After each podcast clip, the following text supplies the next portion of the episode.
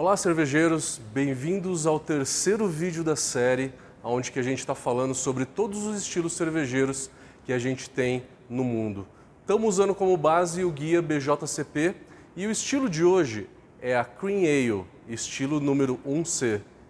Quer saber um pouquinho mais? Não saia daí.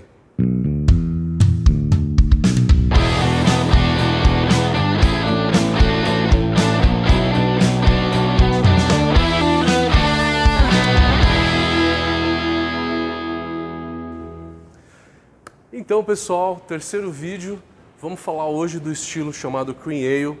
Esta é uma série onde que a gente vai apresentar por volta de 130 estilos durante todo o ano de 2022 e a gente está fazendo é, uma produção da Brau Academy em parceria com a cervejaria Campos do Jordão.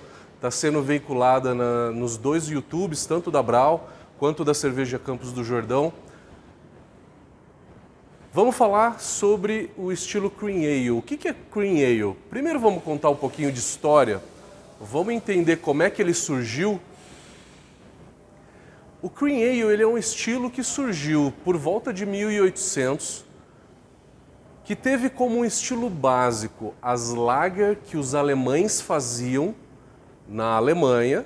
A gente sabe que tem muito imigrante alemão nos Estados Unidos esses alemães chegando nos Estados Unidos, eles tentaram fazer cerveja e usaram ingredientes locais, no caso, o milho. A finalidade do uso do milho é deixar a cerveja mais leve, não piorar a cerveja. Como vocês viram nos vídeos anteriores, a gente explicou que adjunto não necessariamente deixa a cerveja pior, mas sim deixa a cerveja mais leve e mais refrescante. Esse foi o intuito. A Cream Ale tem uma quantidade menor de adjuntos, até 20% de milho no caso. Tá? A Budweiser americana usa, por exemplo, o arroz. Fica entre o arroz e o milho, depende da, do fabricante. Então a Cream Ale ela tende a ser um pouco mais intensa em sabor do que uma American Lager, porque ela usa mais malte. Sim, e ela também é uma ale.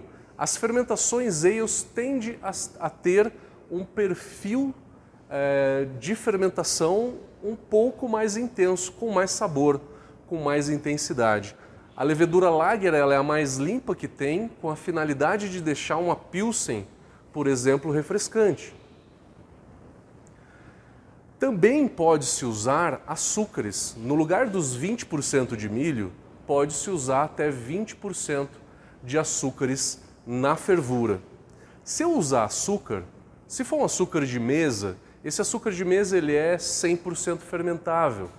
Eu estou apenas adicionando álcool na cerveja. E a cerveja vai ficar mais leve. Qual que é o sabor do álcool? O álcool deixa a cerveja mais leve. Se for uma high maltose, talvez seja mais interessante, porque não é 100% fermentável, é de 70% a 80% fermentável.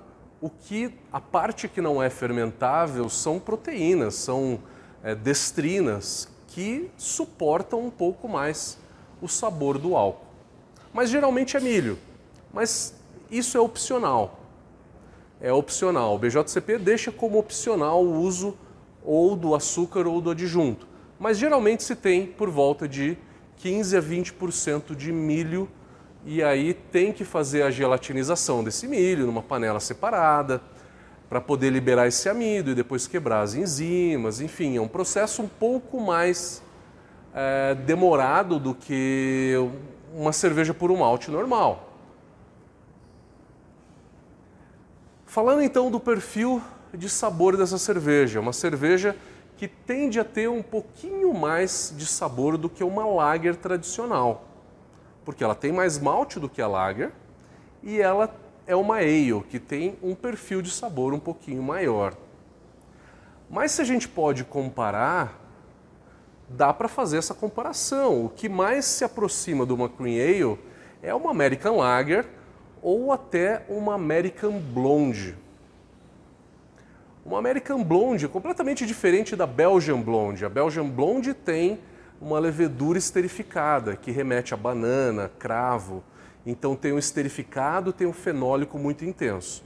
Já a American Blonde tende a ser uma cerveja muito mais comercial, muito mais leve, com alto drinkability. Só que a American Blonde ela é puro malte. Ela é um pouco mais intensa do que a Cream Ale.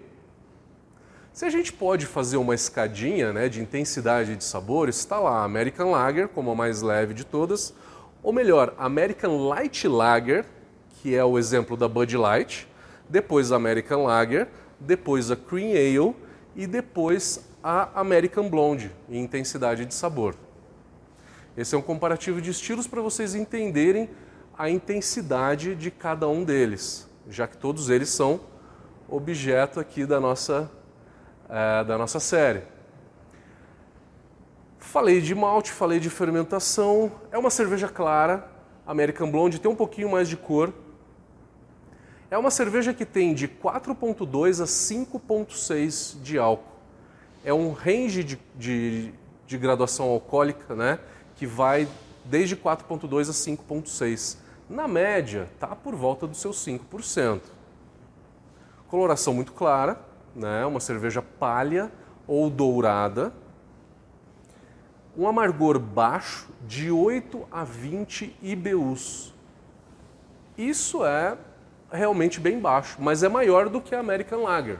Um pouquinho mais intenso o amargor, mas sem deixar o lúpulo muito evidente, sem dry hop e pode ter, em alguns casos, é raro, mas tem lúpulo de final de fervura onde que vai dar um pouquinho de aroma de lúpulo. Que tipo de lúpulo que eu posso usar para fazer uma cerveja dessa?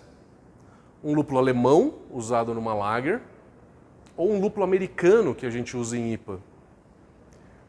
Aceita-se os dois, só que o mais usado é lúpulo de lager alemã, que remete a floral, que remete a herbáceo, a picante, né? Estamos falando dos lúpulos antigos, como Mittelfru, Tradition, é, Tettnanger, Sass, Então, é, com isso, acho que a gente conseguiu passar pela história do estilo, conseguimos fazer uma comparação de estilos e dar algumas ideias para vocês, caso você produza cerveja e queira produzir. Daí tá algumas dicas de ingredientes para vocês, caso vocês queiram produzir. Galera, espero que vocês tenham gostado desse vídeo e fiquem atentos que o próximo estilo é American Wheat. Vejo vocês!